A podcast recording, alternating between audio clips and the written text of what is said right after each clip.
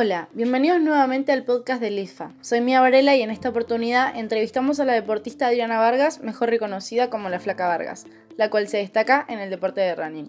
Ella representó a nuestro país en las competencias de running realizadas en España en el año 2019, siendo este uno de sus mayores logros en su carrera como deportista hasta el día de hoy. Nació en el año 1978, es madre de una hija y una gran competidora de running. El día de hoy nos cuenta los inicios de su carrera y cómo es su rutina diaria como deportista. A continuación, mi compañera Agustina Malduzzi va a continuar con las preguntas preparadas. ¿Nos podrías hablar un poco del deporte que haces y qué tiene de atractivo para vos?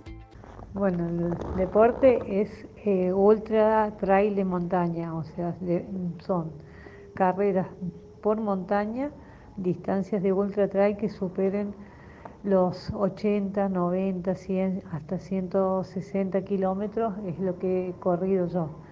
¿Qué es lo que me motiva a hacerlo? Es la pasión que uno encuentra cuando, cuando descubre eh, hacer esas carreras largas. Son carreras a veces de autosuficiencia, son muchas horas, muchas, muchas horas dedicándole eh, dentro de carrera y el entrenamiento, entonces eso es lo que uno que lo hace más apasionante y más desafiante que cualquier otra actividad, en el caso mío en particular. Le pedimos a Adriana que nos cuente en qué año comenzó su carrera como deportista de running y esto fue lo que nos dijo.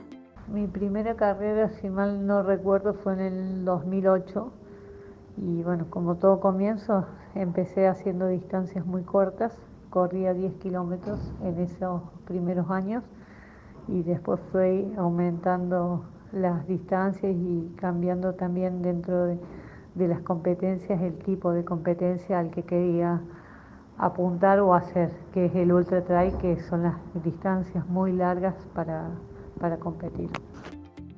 Quisimos saber cuál fue la carrera más complicada en la que participó y por qué motivo fue la más difícil. Ella nos respondió. La más complicada de las competencias que he tenido fue el Mundial del 2016 en Portugal, en Bagá. Era una distancia de 80 kilómetros y en mi caso particular la, sufrí mucho porque estuve muy deshidratada la carrera, es más, la tuve que abandonar.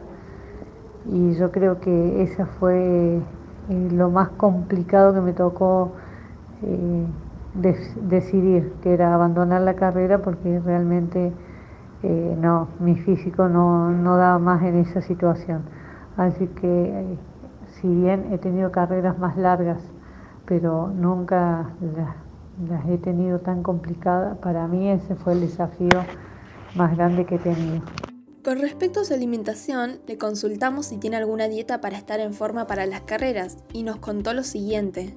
Hoy por hoy no sigo ninguna eh, dieta estricta en cuanto a la alimentación, pero porque he, podido adaptar mi organismo a el tipo de actividad que hago y bueno, trato de suplir la alimentación con muchos otros componentes también, no solo complementos dietarios, sino por ahí eh, en la forma de entrenar que uno tiene, entrena su cuerpo que se haga autosuficiente y en mi caso eh, he logrado, eh, sin suplementar con dietas estrictas ni nada, eh, he logrado mantener un, un nivel óptimo de rendimiento. También le preguntamos cuál fue su mayor logro siendo deportista y cuántas competencias ganó a lo largo de su vida haciendo este deporte, a lo que ella nos responde. Mi mayor logro dentro del deporte yo creo fue y es hasta el día de hoy haber podido representar a la Argentina en distintos mundiales. Yo llevo seis participaciones en el equipo nacional de Ultra Trail y siete convocatorias. Un solo año fue que el año 2020, perdón, fue el único año que no pude representar a la Argentina pero los demás estuve en todos los mundiales que se, la Argentina presentó equipo, así que para mí es el mayor orgullo dentro del deporte. Sobre su vida personal, le consultamos sobre cómo divide su tiempo entre el trabajo y el deporte, a lo que ella nos contó.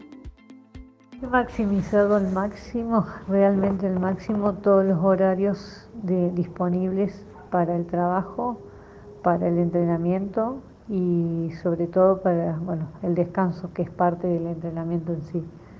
Eh, yo tengo una rutina muy estricta por ahí en entrenamientos, de todos los días entreno eh, dos horas, hora y media, entonces mi entrenamiento es sagrado todos los santos días del año, depende de la etapa de preparación que esté, eh, puedo entrenar más o menos, pero siempre todos los días.